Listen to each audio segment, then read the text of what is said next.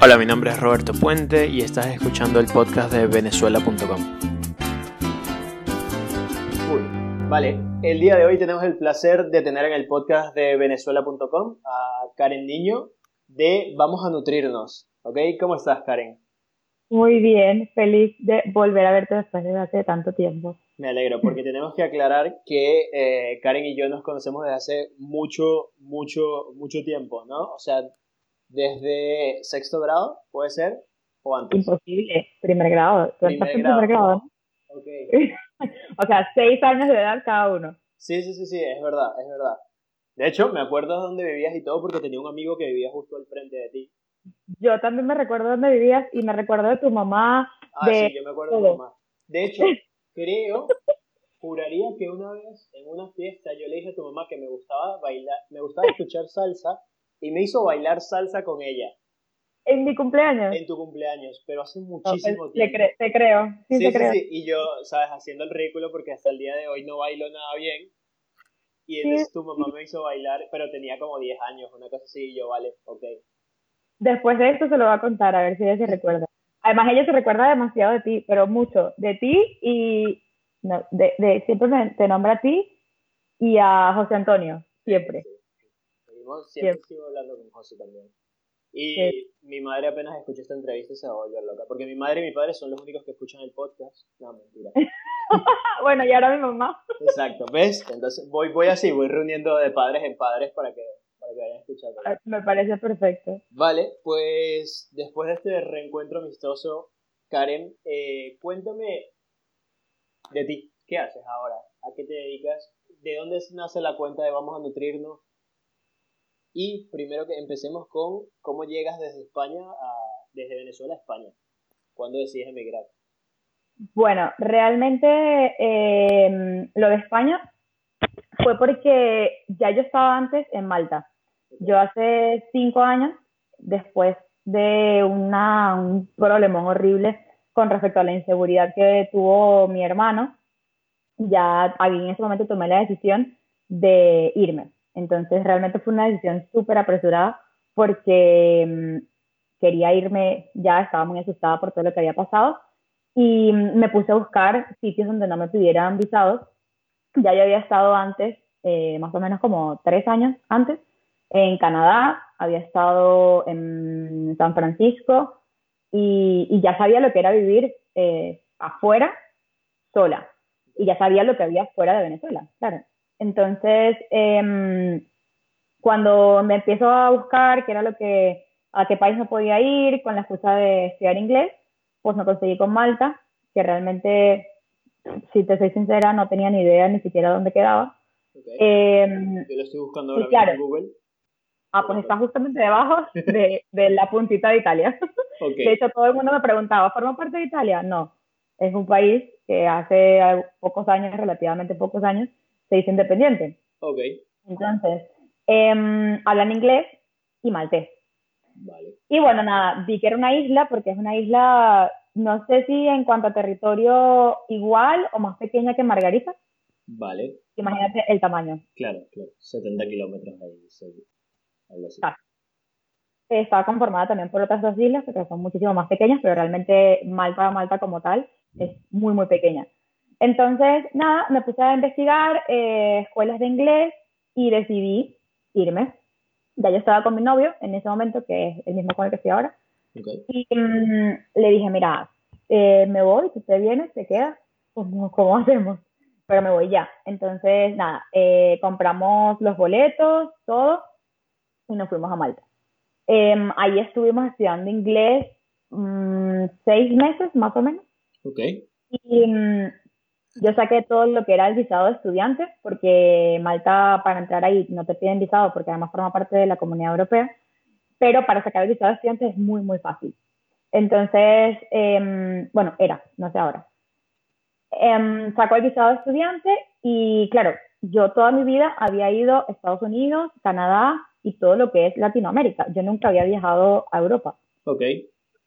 Era mi primera vez visitando Europa. La verdad es que Malta es precioso, es una isla increíble, pero termina siendo una isla. Y claro, yo soy de Caracas y es como, esto es muy pequeño para mí em, no me no sentía que era el sitio donde yo tenía que, estar toda mi vida. De hecho, cuando me fui de Venezuela, yo me despedí como si no iba a volver más. Yo apostaba que Malta iba a ser el país donde yo me iba a quedar toda mi vida. Y, y bueno, no fue así. Me di cuenta de que no era donde quería estar eh, para siempre y decido regresarme a Venezuela a buscar mis últimos papeles, pero ya tenía en mente venirme a España, porque mi novio es español. Vale. Eh, tiene nacionalidad española, pero es venezolano.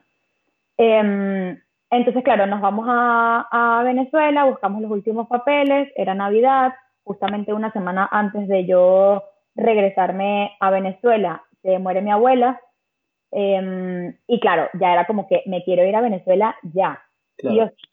¿sabes? Porque la situación ya esa, lo, con la muerte de mi abuela y todo lo demás, era como que, ¿qué hago yo aquí? Entonces, eh, nada, llegó a Venezuela, buscamos papeles y ahí decidimos ya, ya teníamos realmente, ah, bueno, eso sí, antes de irnos a Venezuela, ya habíamos decidido, yo, vamos a Venezuela, buscamos los papeles, pero yo no me voy de aquí sin tener un boleto ya de salida de Venezuela a España. Claro. La mi opción era que piso a Venezuela, pero sabiendo que me voy a ir. Ok, ok. Y así fue, ya luego en enero, eh, estuve eso, dos meses nada más en, en Venezuela y en enero me vengo para Madrid. Nos venimos para Madrid. Llego a Madrid, pero realmente todo nuestro plan era irnos a vivir a Valencia. Ok, ¿por qué Valencia? Eh, yo también me lo pregunto. O sea, puede ser porque según todo lo que habíamos investigado, todo lo que había visto, eh, había muchísima calidad de vida, porque era una ciudad muy tranquila, porque bueno, porque el clima es muchísimo mejor que a lo mejor en, en Madrid, porque tiene playa, ese tipo de cosas. Eh, llegamos a Madrid, teníamos nada más tres días de reserva en hotel. Para ya después de aquí irnos en, en tren hasta, hasta Valencia. Y cuando llegamos aquí, era mi primer contacto, obviamente, con España. Yo recuerdo ese día como nada, cuando llegamos al aeropuerto, nadie nos fue a buscar, porque ya hace cuatro años y realmente no teníamos amigos aquí, no teníamos familia aquí, nadie, absolutamente nadie. Eh, salimos del, del Terminal 1 y nos montamos en el taxi sin que nadie nos buscara. Luego de eso eh, me bajé en la calle Hortaleza, que está justamente al lado de, bueno, es, pertenece al centro, pero está al lado de Gran Vía, y nos quedamos allí en un hostal. Y claro, mi primera impresión fue, o sea, ¿qué es esta ciudad? Porque era impresionante, para mí fue increíble. Y bueno, nos quedamos ahí tres, tres días y ya después nos fuimos a Valencia. En Valencia, a mí me gustó mucho Valencia, pero sí es cierto que el, el, la búsqueda de trabajo es mucho más difícil que en Madrid o que en Barcelona. Entonces estuvimos buscando trabajo, yo me vine como turista, por supuesto, porque tenía que mm, ver qué iba a hacer con, con mi estatus con mi aquí legal.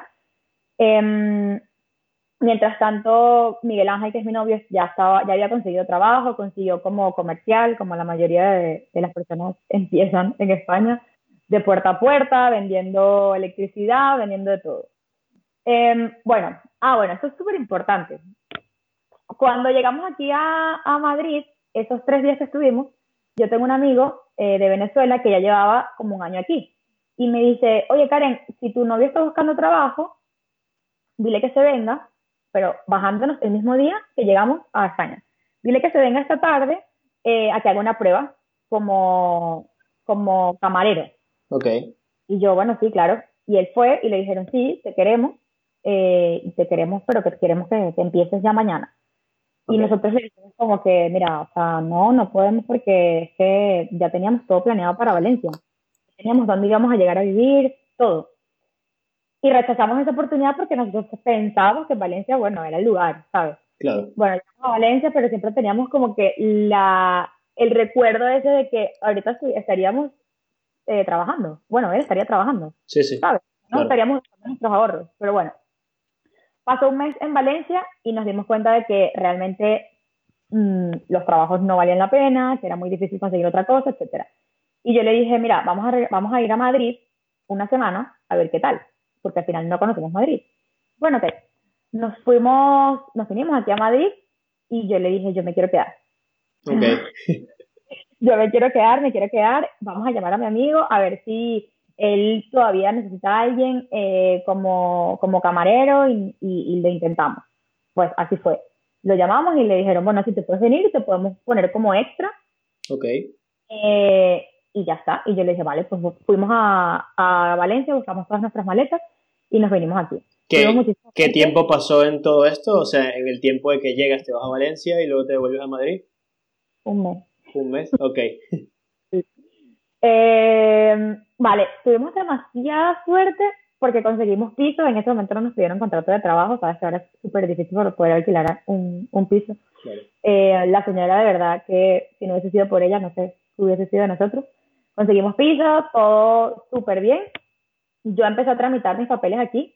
Eh, pedimos cita para, para pareja de hecho. Ok. Y ya a los seis meses, gracias. a los seis meses ya, ya tenía mi residencia. Ya había firmado pareja de hecho, yo tenía mi residencia y todo fue súper rápido. Eh, ya por esa parte estaba muy tranquila. Eh, empecé, antes de eso, empecé a trabajar de niñera. Vale, durante esos seis meses que, que no tenías papeles, ¿no? Exacto. ¿Qué tal trabajar de niñera? Fue lo máximo. O sea, yo nunca pensé que trabajar de niñera era tan increíble. Además de que eh, estaba trabajando por una familia de Las Vegas. Ok. Una familia de padres gays. Ok. Y creo que aprendí tanto esos meses de esa familia que fue increíble. Ok. Em, y luego después de ellos eh, estuve trabajando para una, una chica también de niñera eh, que le cuidaba a la hija, era venezolana, trabajaba en este restaurante, no sé si te puedo decir la marca del restaurante. Bueno, sí, sí, la puedes decir por completo, aquí no hay problema, puedes decir lo que tú quieras, aparte el podcast también no tiene filtros ni nada, sí. Bueno, el restaurante es Goico Grill, que imagino que la conoces. Ok, me suena de algo, no sé, me suena haberlo escuchado. Ok, me imagino que es irónico. Sí, sí, sí, sí. ok. Eh, que bueno, obviamente ha sido la, la, puerta de la casa de muchísimos venezolanos aquí en, España. Sí. Entonces... yo diría que el 90% del personal de Goico es, venezolano, en todos los Goico. Sí. Entonces, bueno, nada, él sigue trabajando allí, la verdad es que le, le fue súper bien, todavía trabaja en Goico, ya hoy no es mesero, hoy es director eh, de expansión internacional, o sea, es como, wow. Muy bien. Es algo increíble que hoy, o sea, me despierto y digo, esto parece un sueño, ¿sabes? Porque hemos tenido oportunidades que, que realmente somos muy, muy, muy afortunados por todo lo que, lo que hemos vivido. Claro. Em, bueno, luego, eh, después de que trabajé de niñera, eh, empecé a buscar trabajo por InfoJob, metía mi currículum por todos lados y mm, me llamaron de, la, de una naviera okay. que pertenece a Royal Caribbean eh, que eso sí no voy a decir el nombre por si acaso, si algún cliente no me haga ningún reclamo. Eh, esta naviera trabaja, pertenece a Royal Caribbean y, y, bueno, es de cruceros. Vale. Entonces ahí comencé hace ya casi tres años y realmente fue impresionante porque era llegar, empecé con un contrato temporal de tres meses, luego me lo renovaron a tres meses más y antes de que se me acabara ese último, ya me, me hicieron indefinida. Okay. Eh, sí, la verdad es que tuve muchísima suerte, además de que creo que me esforcé demasiado. Eh, estuve trabajando el horario de la noche, porque trabajaba eh, para Latinoamérica y para Estados Unidos. Ok, ¿de qué hora a qué hora? De cinco y media de la tarde a dos de la mañana. Ok, ¿y qué tal? Heavy. O sea, sí es cierto que no se compara un trabajo de oficina de noche okay. a, a, otro trabajo como por ejemplo en hostelería, no tiene nada que ver, pero es cambiar tu vida, es cambiar tu ritmo en todo, es, o sea, es difícil. Cuando, cuando yo llegué empecé a trabajar en HP y trabajaba en el turno de la noche y fue una mierda. o sea, fue porque yo aparte trabajaba de 10 de la noche a 5 de la mañana. Entonces mi vida es un giro completo porque era mi vida era toda la noche y luego llegaba a casa a dormir, no veía Durne, o sea, por cuatro meses nos veíamos solo los fines de semana porque no hay tiempo de, de, hacer nada, pero bueno, es lo que toca. ¿no? Sí, es cierto que ya nosotros estábamos acostumbrados a que él trabajaba como camarero hasta tarde, obviamente, tenía fines de semana libres porque en ese momento eso no existía. Y ya estábamos acostumbrados a que nos veíamos poco eh, y cuando se podía. Entonces, por eso yo también decidí aceptar ese horario porque económicamente era muchísimo mejor pagado que un horario normal. Entonces, era como que el sacrificio del momento. Ya, ya después, bueno, no te había dicho que apenas llegué, yo estudié periodismo en Venezuela, en la Santa María. Vale, periodismo. sí. Oh, no me lo había imaginado. Comunicación social, eh, realmente. Em, y ya, yo desde antes ya tenía la idea de estudiar nutrición. Vale. Entonces, eh, apenas llegué, dije, esto se tiene que acabar y voy a estudiar nutrición, sí o sí, porque es lo que yo quiero. Em, me puse a buscar escuelas privadas, porque claro, en ese momento no tenía papeles, todavía no sabía qué era lo que iba a hacer, etcétera. Y di con una escuela privada donde me pude inscribir, me dijeron, si de aquí a que termines los estudios tienes sus papeles, pues no hay ningún problema. Ah, perfecto. Pues bueno, me puse a estudiar y, y fue lo mejor, la mejor decisión que he tomado en mi vida. ¿De por qué nutrición? o sea, ¿de dónde salen las ganas de, de querer estudiar nutrición? Bueno, el, hace ya como tres semanas, puede ser un mes, hice justamente un directo hablando de esto porque, mm, no sé si te recuerdas, pero yo fui gimnasta. Sí, sí, es verdad, es verdad, me acuerdo. Ahora sí me acuerdo, ahora que me has dicho, sí. me dieron flashback a, a, mi cabeza. Yo, yo fui gimnasta de la UCB, de, de, la, era federada, y la verdad es que era, era buena haciendo gimnasia. Em, y claro, desde que tengo uso de razón, que hago gimnasia, tenía que hacer dieta, porque aunque yo era delgada, en el colegio era delgada, y sí, para ser gimnasta, nunca fui realmente esquelética como tiene que ser una, una gimnasta. Entonces, claro, siempre estaba con eso de que tengo que hacer dieta, de que no puedes comer esto, que era una niña, o sea, era algo absurdo, pero, pero que tenía que hacerlo si de verdad quería ver resultados como deportista. Y, y bueno, eh, siempre he estado con eso de que dieta, dieta, dieta. Estuve en un momento en el que tenía muy mala relación con la comida porque, claro, te prohíben un montón de cosas y apenas tienes una oportunidad mínima de comerte eso que no te has comido durante todo ese tiempo y más siendo una niña, no tienes ningún tipo de, de, de eso, de, de, de, saber que la comida realmente no te hace daño, de que no es tu enemigo, y en ese momento era mi enemigo. Okay, Número uno. Porque claro, comía algo y era como que, si comes eso, primero vas a engordar. Si engordas, eh, probablemente no compitas este, este fin de semana, que tienes una competencia súper importante, o no vas a encajar con el resto de tus compañeras para el conjunto de los nacionales, que era lo más importante. O sea, ir a un nacional de gimnasia rítmica era lo que tú como deportista esperabas.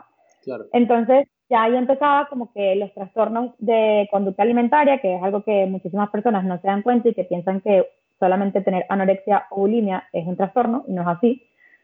Y, y, ya traía eso, ya traía eso de que siempre era como que ves un chocolate y es como que, ajá, el chocolate. Pero, ¿qué es el chocolate? El chocolate me va a hacer engordar y eso me va a sentir mal y entonces era como que, vale, no me lo como, no me lo como. Y espero y espero, pero ya después me lo comía y no me comía el chocolate, sino que me comía 10 chocolates. Ok, y luego te sentías mal cuando terminaba. Claro. Y, okay. ok, Nunca, nunca llegué a ser anoréxica y nunca fui bulímica, no llegué a ese punto. Pero no me hacía falta llegar ahí para, para hacerme daño a mí misma con respecto a la alimentación. Entonces, bueno, eh, realmente eso siempre lo he tenido presente y me he interesado, siempre me había interesado por saber qué era lo que me hacía bien y lo que no, porque claro, llevo toda la vida quitándome un montón de alimentos o pensando que estos alimentos engordaban y resulta que era mentira por falta de información, porque sé yo, porque antes, hace, hace muchísimos años no había todo lo que hay ahora, que bueno, que también es un peligro lo que hay ahora porque hay cada cosa que, hay que tener cuidado. Que la Tierra es eh, redonda, es, es plana, ¿no? Cosas así. Ok. Exacto. Entonces, em, ya tenía eso como que en mi mente, siempre investigaba, siempre buscaba.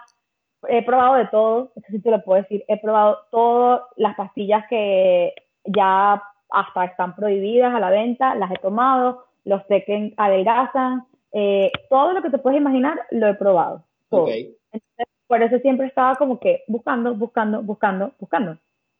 Y ya en Venezuela sí dije en algún momento como que quisiera estudiar nutrición, pero de mero de humanidades, ¿sabes? Ok. Y entonces ve entrar en nutrición, todos los puestos eh, todas las clases ya estaban compradas. Claro. Entonces es como imposible. Y dije, bueno, realmente mi, mi meta no es quedarme en Venezuela, por lo cual no, no voy a seguir en eso.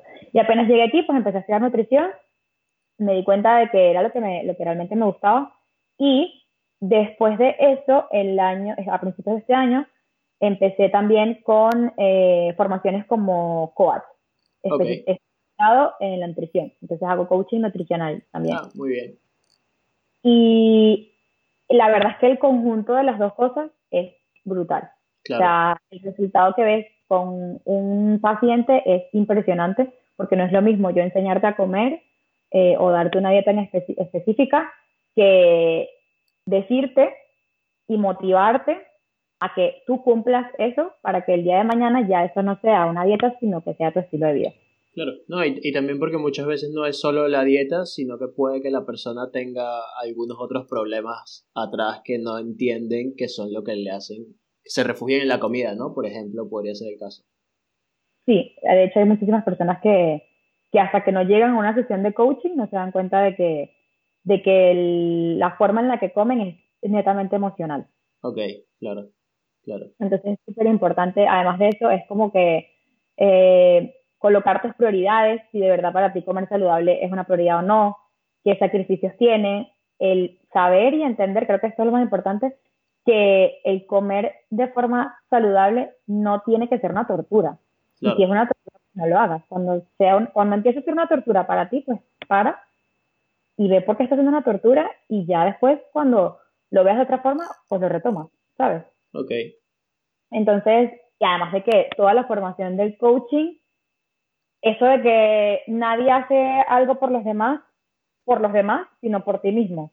Es totalmente cierto. O sea, todo lo que, lo que he aprendido en el mundo del coaching es impresionante y me ha cambiado la vida. totalmente. Claro, me imagino que te has sacado cosas que ni pensabas y, y te ha hecho reflexionar mucho acerca de otras, ¿no? Sí. Ok. Qué cool, qué cool. Vale, genial, me alegra escuchar todo esto. Y entonces, eh, ya has terminado de estudiar, ¿verdad?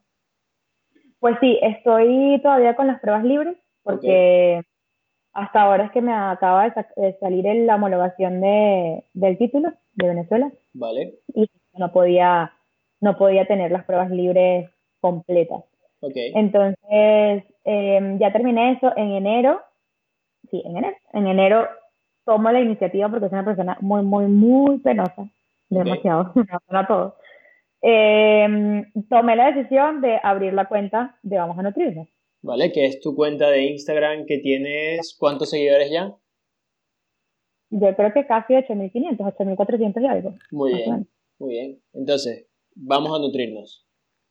Exactamente, vamos a nutrirnos. Allí empecé en enero y ha sido el reto más grande del planeta, por lo que te estoy diciendo, porque soy muy penosa, porque siempre como que estaba pensando, ajá, la, gente va a pensar que estoy loca. Y si a la gente de verdad no le gusta lo que yo estoy diciendo, o de hecho, o sea, esto lo saben solamente mis amigos, que yo grabar un story con alguien al lado, yo no puedo hacer eso.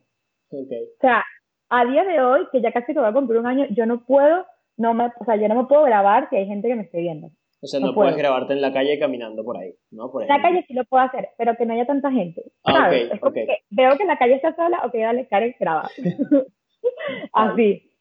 Y eh, estando con mis de hecho, todavía, o sea, mis amigos empiezan a hablar, es que, oye, Karen, que te está yendo súper bien, que la información que das o, o, el feedback de la gente se ve que está brutal, ¿sabes? La gente ve que, que, a los demás les ha gustado lo que estoy haciendo y cuando se ponen a hablar de eso en una reunión es como que me quiero morir, o sea, me pongo roja.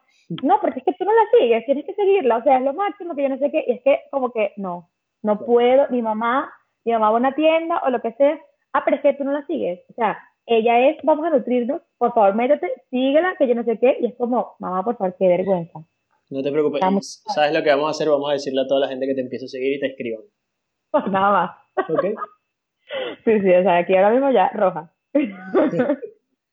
vale. Entonces, en enero ya empiezo con eso y la verdad es que me ha encantado. Y, y eso ha sido, ha, sido difícil porque es lo que te digo. Mmm, tengo mis ocho horas de trabajo, todas las cosas las redacto yo, las hago yo, eh, trato de buscar información o recetas que de verdad a la gente le interese y eso requiere muchísimo tiempo. Además de que no solamente trabajo en, esta en, la, en la empresa de cruceros, sino que también hago las asesorías, hago las sesiones de coaching y además, como si es poco, hago eh, tratamientos de queratina a domicilio, que eso lo empecé a hacer desde que llegué y es, me ha sacado las patas del barro en cuanto a dinero, o sea, no te imaginas. Claro, qué cool. Entonces, sí, la verdad es que no tengo días libres, nunca, porque cuando no estoy haciendo asesorías, estoy haciendo sesiones de coaching, cuando no estoy haciendo eso, estoy en alguna casa poniendo a una mujer espectacular, con su cabello espectacular, eh, o si no estoy trabajando. Bueno, así, así somos todos los que queremos emprender, es como tiempo libre cero. Sí, la verdad es que sí. Ok, genial. Me interesa preguntarte, cuando empezaste la cuenta, ¿hacías ya historias o, o todavía no? No. No, no, no. Yo tenía mi cuenta personal. Ok.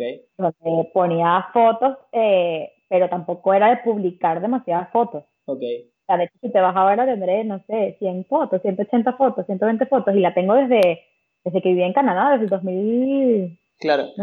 No, pero me, me, refería en tu cuenta de vamos a nutrirnos cuando la comienzas, comienzas haciendo historias o solo comienzas haciendo publicaciones donde no te veías tú y todo, o ya de una vez te empiezas a grabar. Al principio solamente era información nutricional y recetas. Ok, ¿y qué te hace dar el paso? O sea, esto es curiosidad para saber eh, ¿qué te hizo dejar de tener pena frente a la cámara y empezar a grabarte a ti mismo? Saber que, que eso era parte de la cuenta. O sea, que la gente tenía que saber quién era yo, porque si no me veían, no iban a confiar en mí. Claro, ok. ¿Sabes? Es esa parte de que hay una persona real detrás de la cuenta. Muy bien. De hecho, yo tenía muchísimo miedo y decía, ¿será que? Al principio pensaba, como que estratégicamente, ¿será que mejor no muestro quién soy yo o sí? ¿O será que la gente le interesa, no le interesa mi vida, sino le interesa es recibir información nutricional y ver recetas? Entonces era algo que me preguntaba muchísimo y ya después me di cuenta de que no, que la gente, a la gente le interesa todo. O sea, es como que un conjunto de todo. Sí, sí, realmente sí. Además que es más real, porque aparte pueden conectar más contigo no solo con las recetas, sino con, con todo lo que haces. Claro, exactamente. Y ahí me di cuenta, de hecho, cuando empecé a mostrarme, al principio era como un robot porque claro, ¿qué altura voy a tener? ¿Sabes? Si no, si me da muchísima vergüenza. Claro. Pero, pero yo creo que poco a poco ya ha ido más fluido. Bueno, yo ahora te, veo, ahora te veo y no me imaginaría que te da pena ni nada, o sea, se ve pues súper fluido y todo. En mi próxima historia te, te, vas a reír demasiado porque vas a decir, esta chama está muerta de la pena, ahí donde está. Ok, ok, lo voy a ver. Eh, Karen, cuéntame, cuando llegas ¿cuál es el mayor error que, que cometes o que, o que, creas que cometiste al llegar a España o a Malta? Eh, en Malta ninguno. De hecho, creo que en Malta me ayudó muchísimo. Primero, porque reunimos bastante dinero. Segundo, porque, porque me ayudó para tomar la decisión de, de venirme aquí a España. Pero sí creo que a lo mejor, por llamarlo error, eh, haberme, haber creído que Valencia era el sitio. Ok. Yo creo que hay muchísimos venezolanos que traen una, como que una idea demasiado cerrada. Sobre todo, yo a veces veo personas que, que se van, no sé, a pueblos que yo digo, me parece perfecto, pero es que con respecto a trabajo es muy complicado. Claro. Entonces, creo que si a lo mejor no me hubiese ido a, a Valencia, no hubiésemos tocado nuestros ahorros y hubiésemos eh, empezado a trabajar muchísimo antes, por lo que te dije, porque él tenía por lo menos la oportunidad desde el primer día que empezamos Madrid. Y creo que a lo mejor eso, esto es lo único que puedo, decir que fue un error. vale. ¿Y tienes algún consejo para las personas que están llegando ahora? Sí, y es, es bueno, creo que es de hecho lo que ha, ha, ha hecho que a día de hoy puedo decir que estoy demasiado afortunada y que, y que, esté bien, que hoy en día esté estable, tengo casa propia, que no lo puedo creer. o sea, sí, felicitaciones. Gracias. Con apenas cuatro años es como un sueño, de verdad, yo te en serio, no me lo creo. Em, yo creo que lo más importante es, y que me ha, me ha funcionado, es nunca pensar en que puede ir mal. Ok. Sino siempre ser demasiado positivo en que si es tu idea, si es lo que tú quieres, y si ya les has dado las mil vueltas que le tengas que dar, no, no hay forma de que salga mal. Ok. creo que para mí eso me ha funcionado muchísimo, además de ser demasiado agradecida con todo. El saber que, bueno, que ahora estamos en no sé cuántos, 4 o 5 grados, puede parecer horrible, pero ponte a pensar. Ok. es que aquí estamos a 8 y yo me estoy 8, 9, 10 o algo así, yo me estoy muriendo de frío. Pero a mí no me gusta Madrid porque hace mucho frío. Claro. Entonces, hay personas que se la pasan quejándose estando aquí. Y tú dices, no se trata de conformarse porque obviamente cero conformismo. Pero mmm, ponte a disfrutar un poquito el frío y si no te gusta, pues ponte a pensar y sé agradecido de que por lo menos estás aquí pasando frío, pero que en tu país hay un montón de gente que quisiera tener la oportunidad de estar donde estás tú. Claro. Entonces, yo creo que para mí eso es lo más importante. Pensar en que nada va a salir, en que no hay posibilidad que algo salga mal y en ser agradecido. Claro, yo, yo creo también que, que, por ejemplo, es mucho más sencillo conseguir soluciones cuando no tienes el papel de víctima, que entiendo que quizás haya gente que no la esté pasando tan bien, a pesar de que estén aquí, que no les esté yendo tan bien, pero si le echan la culpa a cualquier otra cosa, a las situaciones, al país, a que no, a que no consiguen trabajo, a todo lo demás, se, se, quedan como en un papel de víctima y no, y no son proactivos a encontrar soluciones, ¿no? Entonces... Nada bueno sale de ahí. Perfecto. Nada. Pensar positivo y siempre estar buscando lo mejor que pueden encontrar. Y lo más importante es hacer lo que tú realmente quieres, no lo que tienes que hacer. Es decir, el día que tú digas, tengo que ir a trabajar, pues plantéatelo porque está siendo una obligación para ti. No es algo que tú te levantes todos los días con una sonrisa y digas, ah, que quiero ir a trabajar. Cuando empiezas a hacer la diferencia entre estas dos palabras, muchísimas cosas y tu actitud ante todo cambia. Muy bien. Se nota que has estudiado coaching, ¿eh? Un poquito. Muy bien, muy bien. Me gusta. ¿Cuál es tu visión a futuro ahora con Vamos a Nutrirnos? Pues poder ayudar a la mayor cantidad de personas eh, a que entiendan que hacer dieta no está bien, que hacer dieta ya pasó de moda, que eso ya no está bien, que, que termina llevándote a trastornos que muchísima gente ni siquiera se entera que los tiene. Y, y eso, tratar de, de, motivar a las personas a que creen hábitos saludables, de que aprendan a comer, y que para mí es lo más importante. De hecho, cuando una persona viene a preguntarme, eh, no es que quiero bajar de peso, es que quiero hacer tal cosa, lo primero que les digo es, si tú estás buscando bajar de peso rápido, si tú quieres una pastilla, si quieres algo que te haga adelgazar milagrosamente, yo no soy la persona. O sea, lo siento mucho, pero yo no te puedo ayudar. Pues realmente nadie los podría ayudar a largo eh, plazo. bueno, pero hay mucha gente que se aprovecha de la situación y del desespero de muchísimas de personas, sobre todo de mujeres, y les saca dinero y les promete y les vende cosas, productos, supuestamente milagrosos, en los que la gente lo que hace es perder su dinero y su tiempo y salud, por supuesto. Claro. Vale. Entonces, Bueno, y ya, ya, que estamos hablando de comida, eh, ¿cuál es la comida que más te gusta de Venezuela? El pabellón, sin duda. ¿El pabellón? Muy fácil, sí. ok. Sí, sí. Vale, pasamos a la siguiente. Esta me la dijeron mis padres, bueno, mi padre, que lo, lo menciono aquí porque me dice que nunca hablo de él. Vale. Entonces, una persona que admires de Venezuela, un venezolano que admires. Estrillado, pero es mi mamá porque es madre soltera y me, o sea, gracias a ella estoy aquí y es imposible que no sea ella. Y, me dio la primera clase de salsa, hay que recalcarlo. Exactamente, imagínate. O sea. ok, ¿Qué es lo que más extrañas de Venezuela? A mis hermanos, que todavía están ahí. ¿Y qué es lo que más te gusta de España?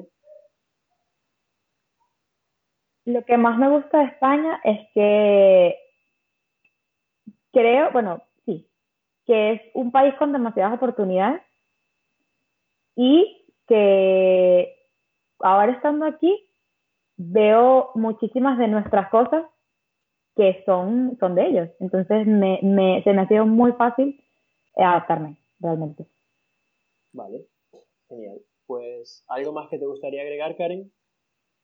No, que estoy muy contenta por haberte visto. y, que, y que espero que, bueno, que, que, las personas que oigan esto por lo menos les sirva de, de, no sé, de algo para que vean que las cosas sí se pueden lograr y que solamente hay que tener un poquito de paciencia, pero que todo llega. Perfecto. ¿Y tus redes sociales para que la gente te siga? Pues estoy en Facebook y en Instagram como arroba vamos a nutrismo. Vale. Por ahora. Genial. Lo dejaremos en las notas del programa y pues muchas gracias por tu tiempo, Karen. Un placer volver a hablar contigo después de 12 años, algo así. Sí, más o menos. gracias. Vale, genial. Pues un abrazo de aquí a Madrid. Igual para ti, un besito. Venga, hasta luego. Vale, y eso ha sido todo en el podcast con Karen. Eh, la verdad me gustó muchísimo volver a hablar con, con una amiga que llevaba tiempo sin hablar. Y pues no tenemos patrocinante todavía en el podcast, aunque nos vendría bien un patrocinante como un café, unos pequeños, unas cachapas. ¿Ok? Entonces, si conoces a alguien que quiera patrocinar el podcast, envíaselo, dile que estamos en busca de patrocinantes. Y por los momentos en el equipo de venezuela.com estamos subiendo negocios, servicios o eventos de venezolanos todos los días en la web. ¿Ok? Si quieres ir a consultarlos es venezuela.com, la Z es un 7. Por último, indicarte que también estamos buscando eh, todo lo que sea trabajos de diseño gráfico, diseño web, los estamos aceptando actualmente para realizarlos, ¿vale? Em, sin nada más que agregar, si te gustó el podcast, el mayor honor que nos puedes hacer es compartirlo y eh, si no te gustó también compártelo y así alguien más se lleva el mal rato, ¿no? Pero no creo que si, si no te haya gustado, no creo que hayas llegado hasta aquí.